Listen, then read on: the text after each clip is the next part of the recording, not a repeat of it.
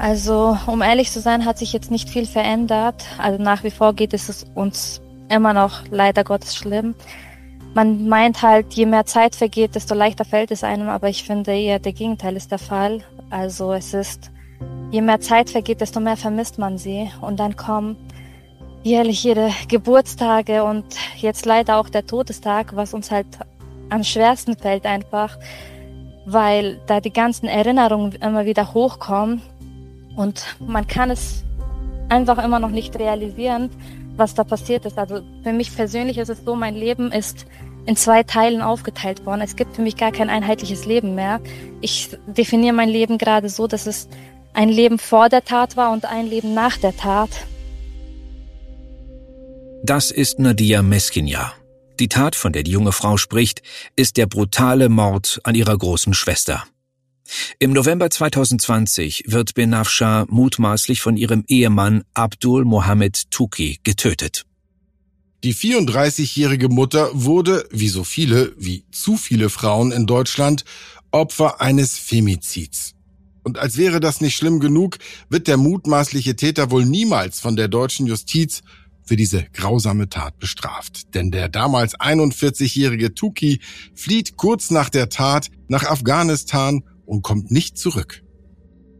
Abdul Mohammed Tuki wird seitdem vom BKA gejagt. Zwischenzeitlich steht er sogar auf der Europe's Most Wanted Liste von Europol.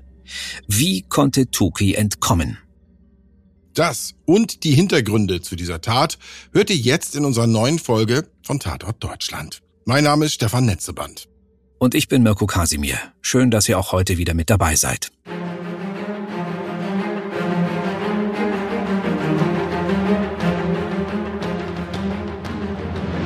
Tatort Deutschland.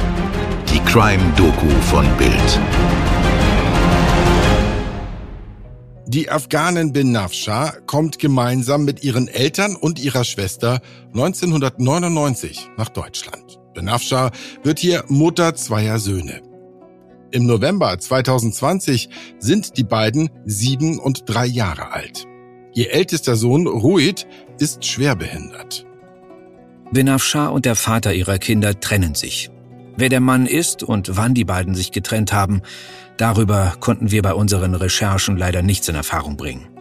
Deshalb widmen wir uns jetzt Benafshas nächstem Ehemann, Abdul Mohammed Tuki.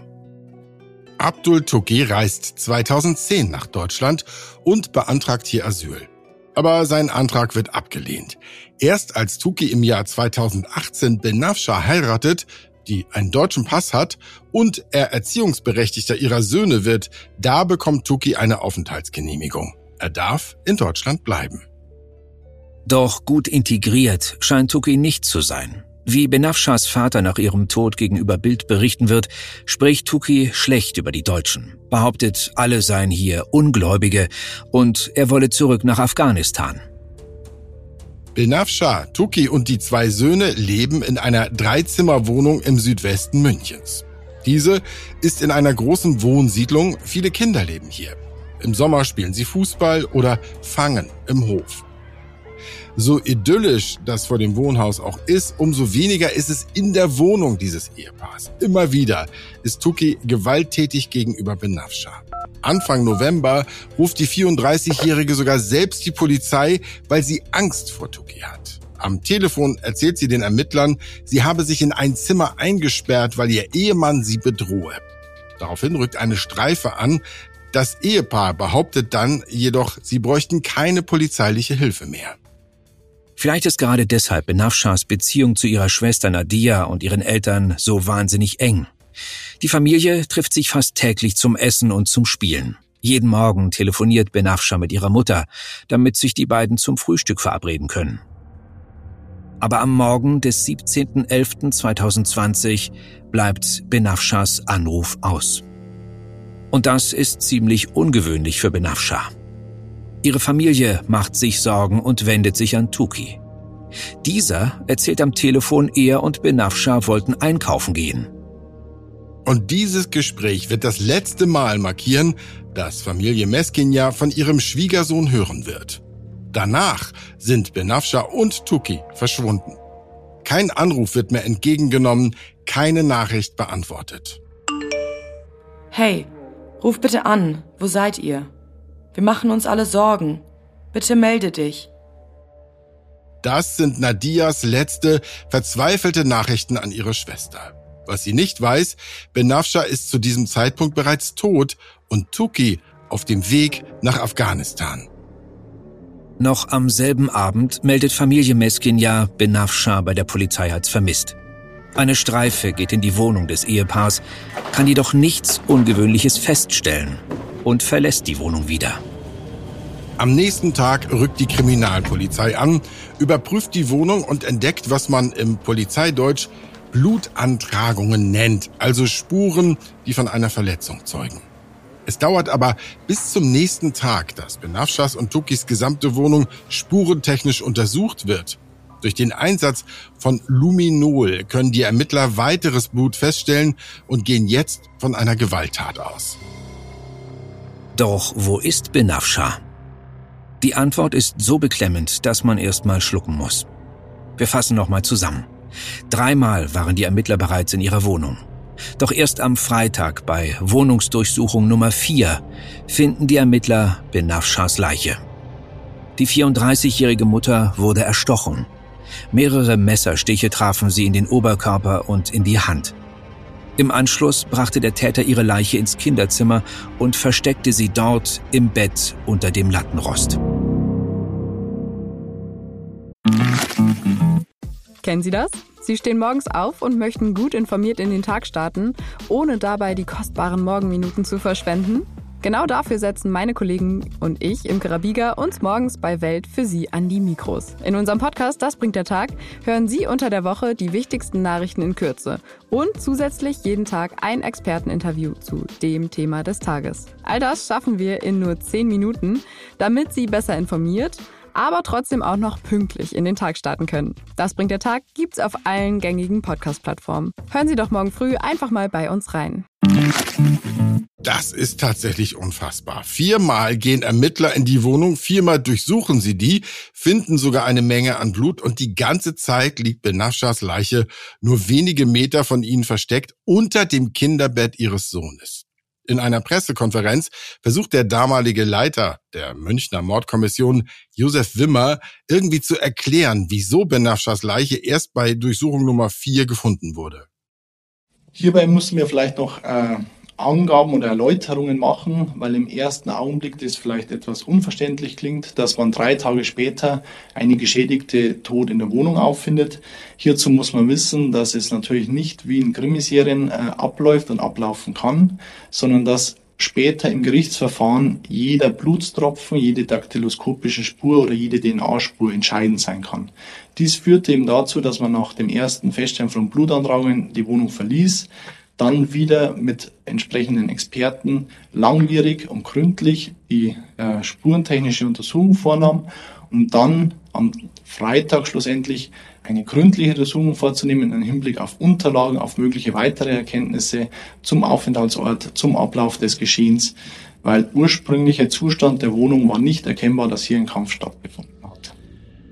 Und weil die Ermittler Benafschas Leiche erst drei Tage später finden, gewinnt Tuki eine Menge Zeit.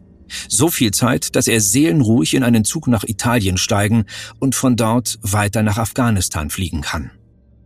Aber bevor wir weiter über den grausamen Tod von Benafsha und Tukis Flucht sprechen, halten wir hier mal kurz inne und befassen uns mit speziellen Einsatzkräften der Polizei. Denn durch besondere Fähigkeiten von sogenannten Super Recognizern kann Tukis Flucht ins Ausland tatsächlich einigermaßen rekonstruiert werden.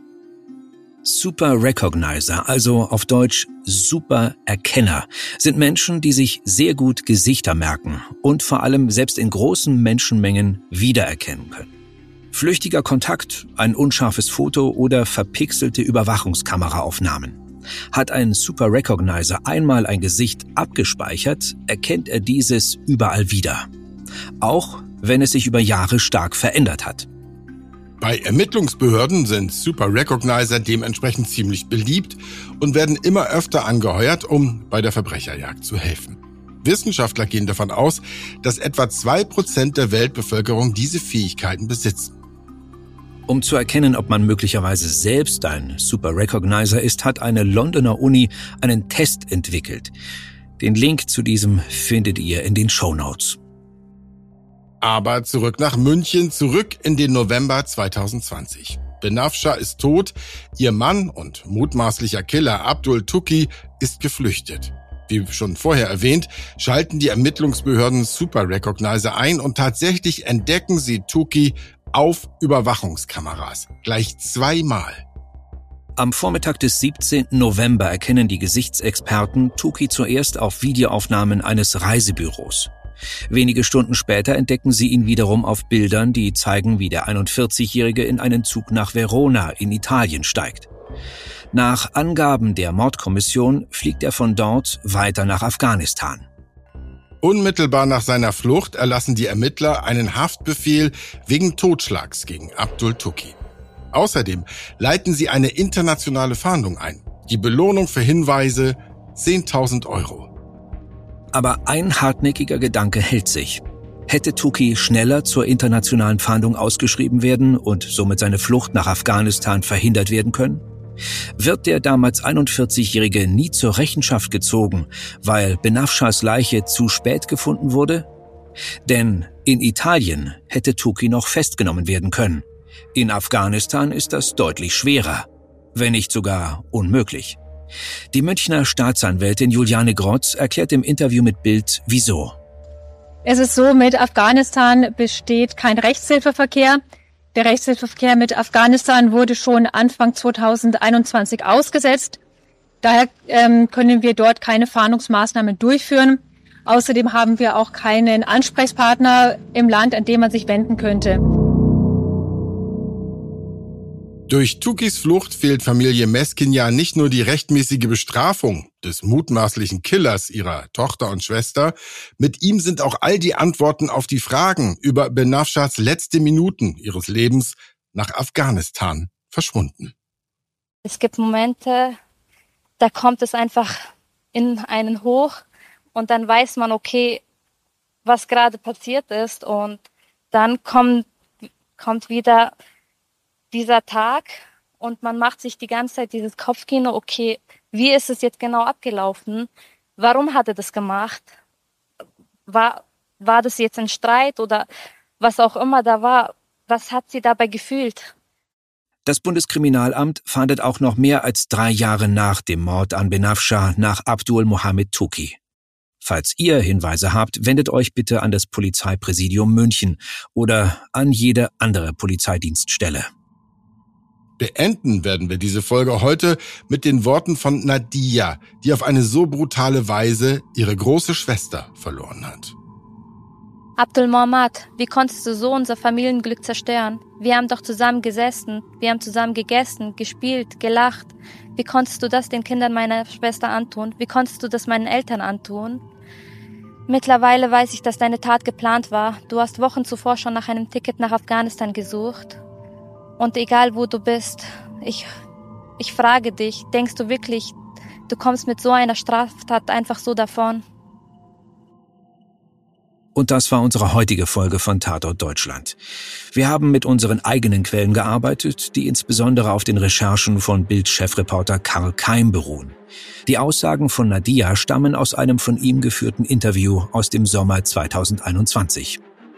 Bei Anregungen oder Kritik schreibt uns gerne eine Mail an podcast.bild.de oder schickt uns eine Direktnachricht bei Instagram. Wir hören uns beim nächsten Mal. Bis dahin alles Gute. Euer Stefan. Und euer Mirko. Macht's gut.